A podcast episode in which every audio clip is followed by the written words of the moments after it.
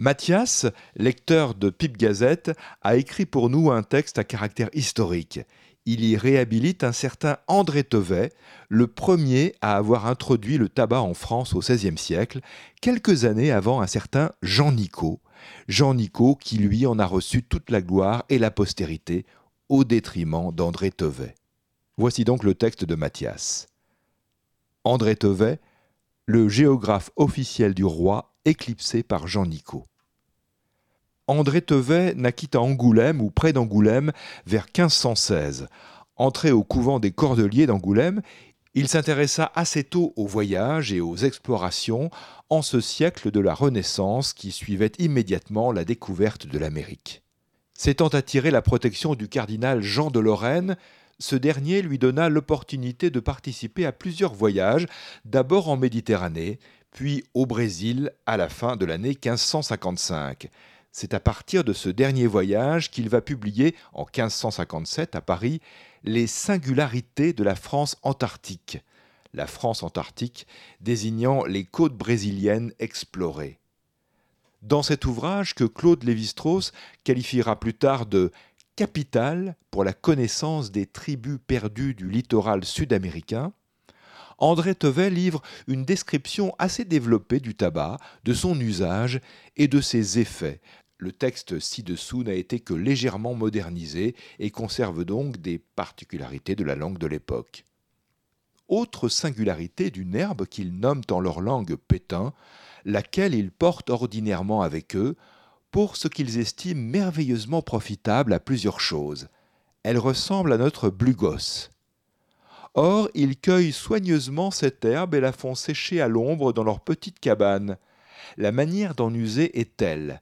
Ils l'enveloppent, étant sèche, quelques quantités de cette herbe en une feuille de palmier qui est fort grande, et la roulent comme de la longueur d'une chandelle, puis mettent le feu par un bout, et en reçoivent la fumée par le nez et par la bouche. Elle est fort salubre, disent-ils, pour faire distiller et consumer les humeurs superflues du cerveau davantage, prise en cette façon, fait passer la faim et la soif pour quelque temps. Par quoi ils en usent ordinairement, même quand ils tiennent quelques propos entre eux, ils tirent cette fumée, et puis ils parlent. Vrai que si on en prend trop, cette fumée ou parfum, elle entête et enivre, comme le fumet d'un fort vin. En 1560, Jean Nicot, ambassadeur de France au Portugal, fait parvenir du tabac à la régente Catherine de Médicis pour soigner ses migraines et celles de son fils François II. La courte existence de François II ne fut pas prolongée par ce remède, mais le succès rencontré par cette plante à la cour des Valois établit la renommée de Jean Nicot, dont le nom est alors utilisé pour désigner le tabac. André Tevet devenu depuis géographe du roi, s'en plaint en ces termes dans sa cosmographie universelle. La cosmographie comprend notamment la géographie, publiée en 1575. Je puis me vanter avoir été le premier en France qui a apporté la graine de cette plante et pareillement semé et nommé la dite plante l'herbe angoumoisine. Depuis, un quidam qui ne fit jamais le voyage, quelques dix ans après que je fusse de retour de ce pays, lui donna son nom. Fin de citation. Cette revendication ne suffira pas à éteindre la célébrité de l'habile diplomate. Les botanistes et agronomes, notamment Olivier de Serres, emploieront tour à tour les noms Nico, de nicotiane, de tabacum, avant que le naturaliste suédois Carl von Linné ne consacre le nom binomal de Nicotiana tabacum en 1753. Une question demeure. Où André Tevet sema-t-il ses graines de tabac en 1556, juste à son retour du Brésil? Était-ce dans son couvent des Cordeliers à Angoulême, comme certains de ses biographes l'ont écrit, ou, plus probablement, à Paris, où il était occupé à faire publier le récit de son voyage au Brésil?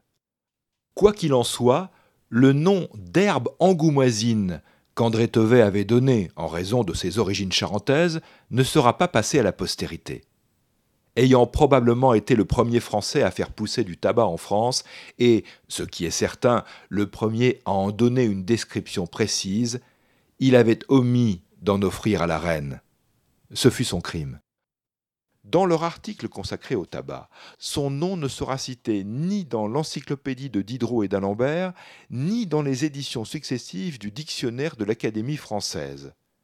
Le poète Pierre de Ronsard avait pourtant comparé les expéditions d'André Tevet à l'épopée mythique des Argonautes, notamment en ces quelques vers Or, si Jason a tant reçu de gloire pour avoir déçu une jeune infante amoureuse, combien Tevet auprès de lui doit avoir en France aujourd'hui d'honneur, de faveur et de gloire qui a vu ce grand univers?